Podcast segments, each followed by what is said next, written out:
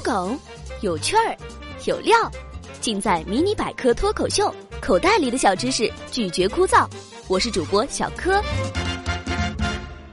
近日的一项调查显示，婚姻幸福指数或与幸福基因有关。如果你对婚姻不满意，先别着急怪罪你的另一半，这有可能是你们的 DNA 在捣乱。主要研究者之一，加州大学伯克利分校心理学家罗伯特·利文森说。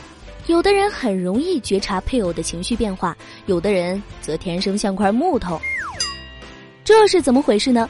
每个人都从父亲和母亲那里分别继承一个无羟色胺等位基因，但是就像人的个头有高低之分一样，咱们这等位基因还有长有短呢。研究显示，大部分人携带的都是一长一短或者两个长的等位基因，只有少数人才会获得两个短的等位基因。这不分不知道，一分吓一跳啊！科学家把两性关系分为稳定和不稳定两种关系，而那些占少数的拥有两个短的等位基因的人群，对情感的接触往往比其他人更敏感。所以，每当自己的配偶产生生气或者鄙视这样的负面情绪时，这类人群都会对接收的情感过度解读。进而更深一步的感觉自己的婚姻不如意，甚至出现离婚的情况。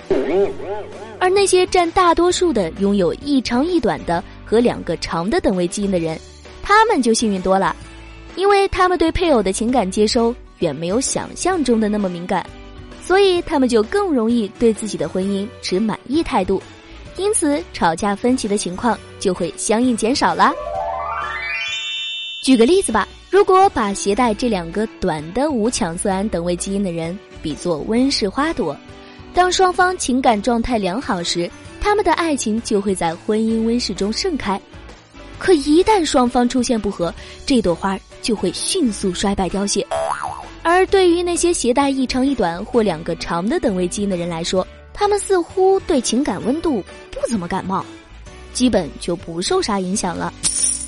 这样。就有人抱怨了，说那些天生带有两个短的等位基因的人就只能自认倒霉吗？哼，当然不是啦，任何基因都不存在好坏之分，就算是携带短等位基因的夫妻，只要他们肯互相包容和理解，等位基因什么的都是浮云。好了，今天的节目先到这里了。